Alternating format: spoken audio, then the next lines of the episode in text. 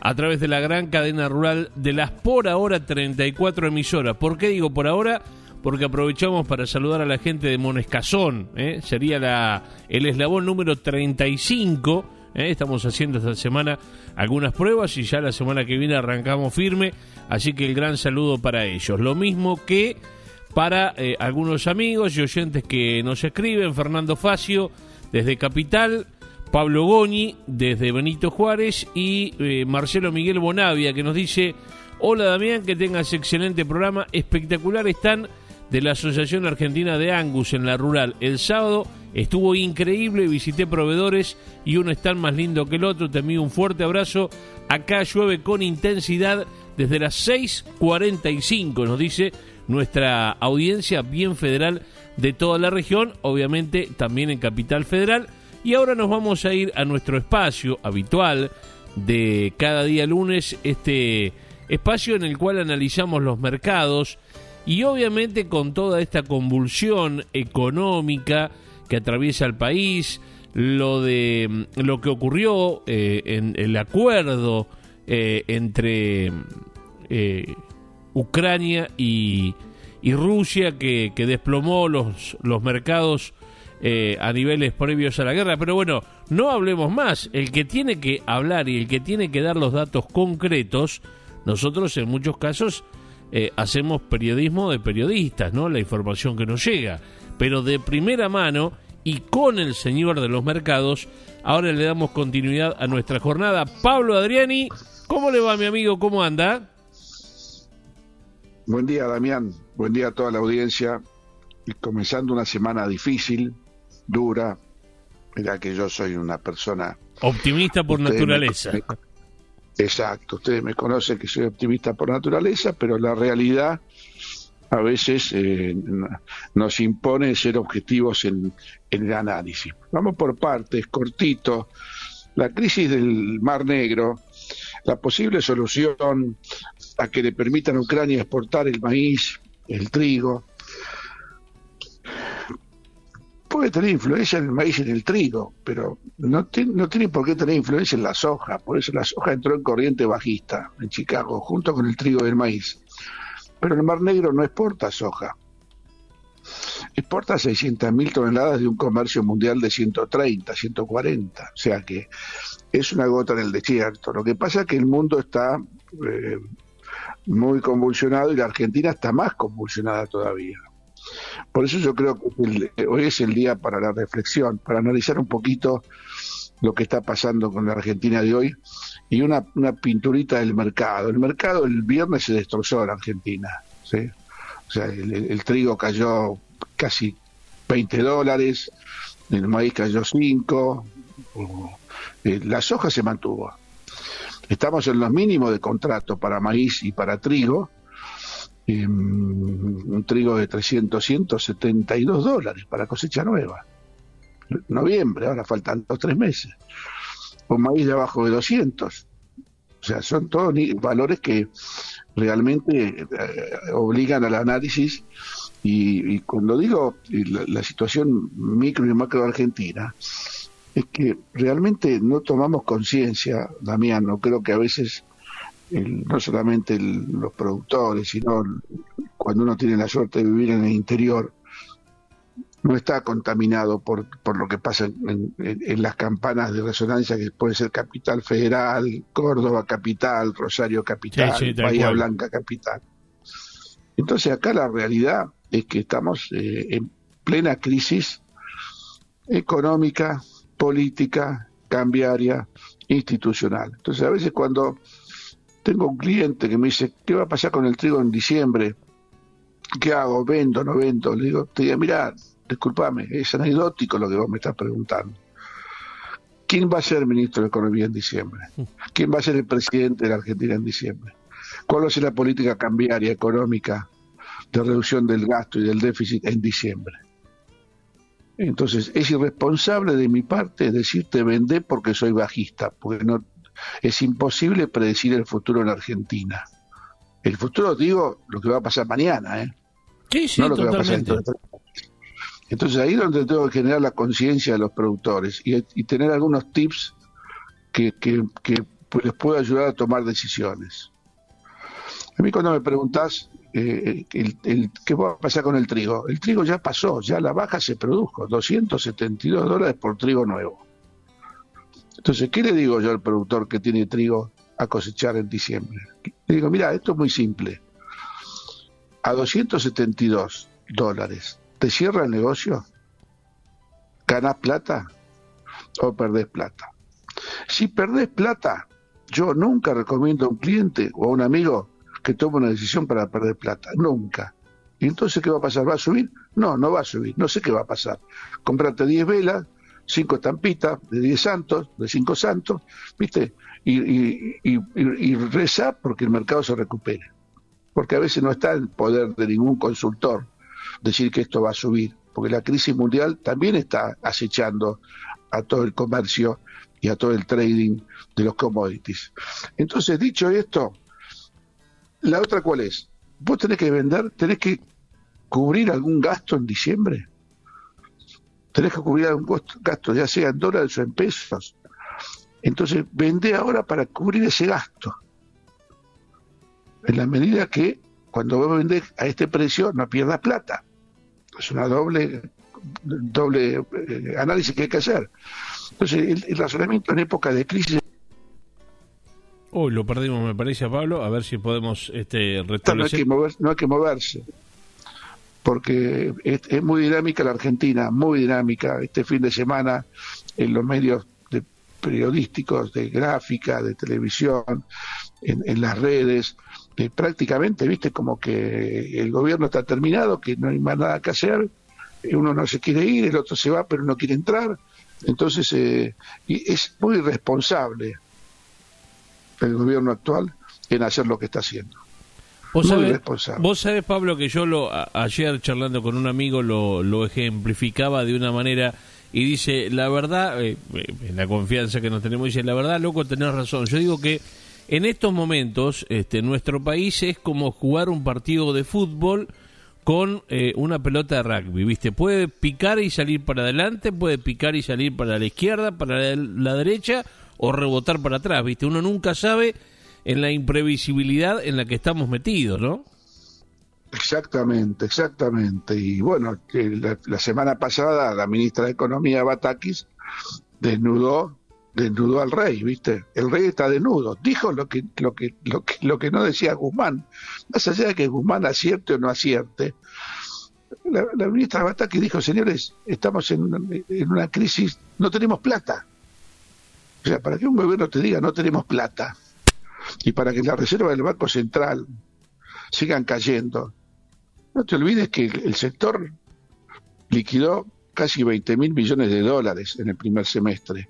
El Fondo Monetario le dio al gobierno casi 13 mil millones de dólares en el primer semestre para cubrir compromisos y tapar agujeros.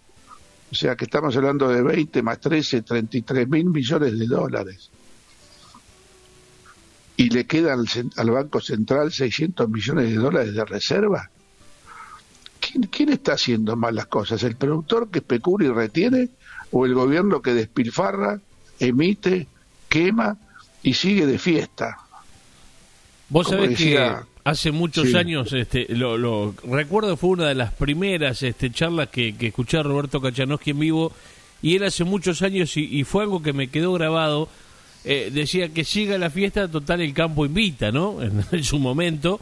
Y, y, bueno, y hoy estamos más o menos parecidos. Ahora, el tema es, ante esta ausencia de, recursos genuinos, el productor, que obviamente eh, lo tratan de especulador, como dijo el presidente el otro día, pero obviamente todos sabemos, a ver, preguntémosle al mismísimo presidente o a la mismísima ministra de Economía si cobran 10 pesos de sueldo, el primero, a ver si el 2 sale y se lo revienta todo, ¿no? ¿Qué hace? Y bueno, mirá, tenemos que tirar un mes con esto y bueno, gastemos 0,50 por día a ver hasta dónde llegamos. Bueno, el productor hace lo mismo a ver, tiene la soja, habrá comprado los insumos para la fina y le habrá quedado algo. Bueno, a ver en, qué momento puede saber de lo que le quedó, si es que le quedó, a ver si tiene algún margen ahí como para poder avanzar. Pero todos sabemos que de, especulación en el campo eh, obviamente no hay. Tampoco nadie va a salir a vender todo y a quedarse con los pesos porque El productor siembra dólares y cosecha pesos, eso hay que decirlo también. A ver qué va a hacer con la plata, si tampoco puede comprar nada, no puede comprar una cubierta, no puede comprar combustible, no puede comprar fertilizante. Y bueno, me, me quedo en la moneda de cambio que es la mía. Ahí está el tema, ahí está el tema. La, la, la, la cadena comercial está cortada. O sea, si yo quiero vender soja y me quiero comprar un tractor, no hay tractor no hay tractores, no hay precio, no hay entrega.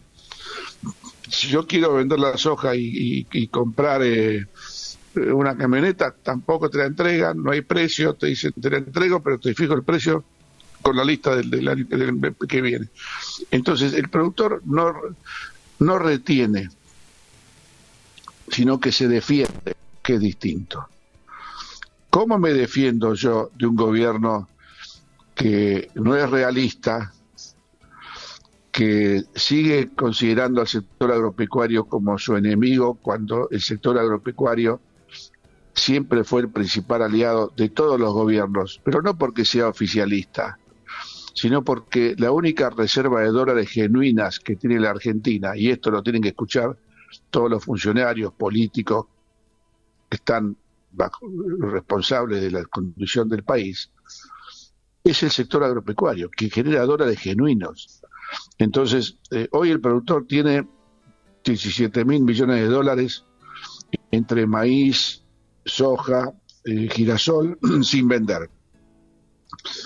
Pero el productor, si especulara, ¿por qué no vendió la soja a 450 dólares, que hoy vale 370? Si especulara no la vendió ni siquiera a 4.50, porque el productor prefiere perderse el mercado, pero no quedarse con pesos.